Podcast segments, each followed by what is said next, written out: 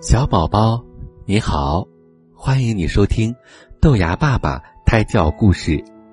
今天的故事名字叫做《逃跑的大桥》。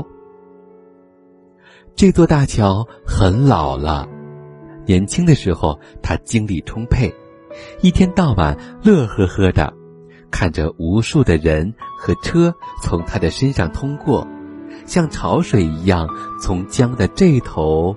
到江的那头，这座大桥真宏伟，真漂亮呀！是啊，它简直无与伦比。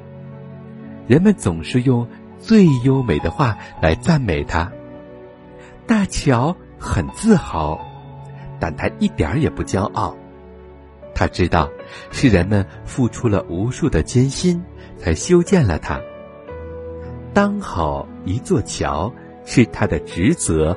更是他的本分，所以这十几年来，他一直默默的守候着自己的岗位。可是，一个突如其来的噩耗却传到了他的头上，人们打算把它拆除掉，重新建一座大桥。天哪，怎么会这样？十几年前，那条大江上只有他一座大桥。当时啊，他觉得自己孤单极了。后来，慢慢的，江面上的大桥一座接一座的多了起来，他们的模样也一个比一个俊。他看在眼里，喜在心里。如果不是要坚守岗位，他真想跑过去，和那些新建的大桥好好的聊一聊。可现在，他万万没有想到自己会被人们抛弃。他不敢再想，觉得自己都快要疯了。不行，我绝不能这样束手就擒，我要离开这里。想到这儿，他暗暗的使了使劲儿。哇，太好了！他还没有太老。他身体的每个地方都充满了力量，他完全可以站起来、跑起来，并飞快的离开这里。一时间，他好像年轻了几十岁。他感觉自己的身体里不仅充满了钢筋和水泥，更充满了滚烫的热血。那么，就马上离开这里吧。他笑着便要站起来，啊！且慢，正有几辆车从他身上经过呢。其中一辆车上还坐着很多小朋友，他们的脸红彤彤的，就像他们脖子上的红领巾一样鲜艳可爱。嗯，还是再等等吧，等他们过去再走。可是，从他身上经过的人和车，好像涓涓细流一样，始终没有停过。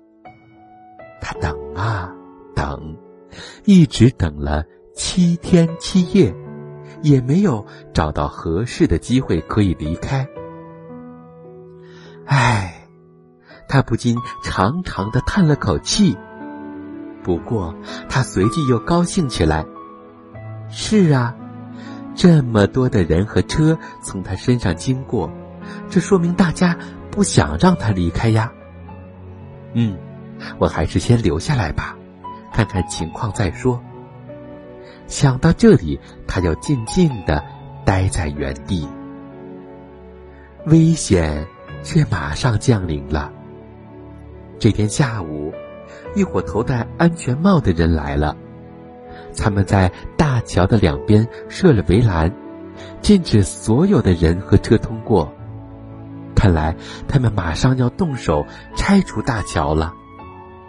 他不禁吓得全身哆嗦起来，看来不走不行了。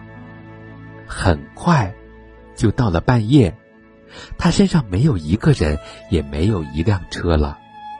他悄悄的站了起来，轰隆隆，他的力气好大呀，地面都跟着晃动起来。那些桥墩是他的腿。而那长长的桥面就是他的身体了。没有犹豫，他迈开腿，顺着江水大步的向下游跑去。遇见江面上其他的大桥，他就踮起脚尖跨过去，或者用力的跳过去。谢天谢地，他没有损坏一座大桥，也没有伤害一个人。天亮的时候，他上了岸，人们马上发现了他，他们发出了惊恐的尖叫声，他也尖叫起来。他不知道怎么办，只能拼命的往前跑。眼前是广袤无垠的田野，田野上有树林，有池塘，有公路，有房子，更有许许多多的大人和小孩儿。看到人们惊恐害怕的样子，他心里难受极了。是呀。早知道这样，他情愿不逃跑，让人们拆掉他。他慌不择路，只能飞快的向人少的地方跑。跑啊跑啊，不知跑了多久，他又累又渴，似乎随时都会倒下去。忽然，他的面前出现了一条波涛滚滚的大河，他急忙跑过去，把头。伸进河里，咕噜咕噜的喝起水来。他真是太累了。喝完水，他便趴在河面上，迷迷糊糊的睡着了。不知睡了多久，突然一阵喧哗声把他吵醒了。他急忙睁开眼睛，哎呀，好多人呐！他们围着他，兴高采烈的跳啊叫啊，像疯了一样。哇，好漂亮的桥呀！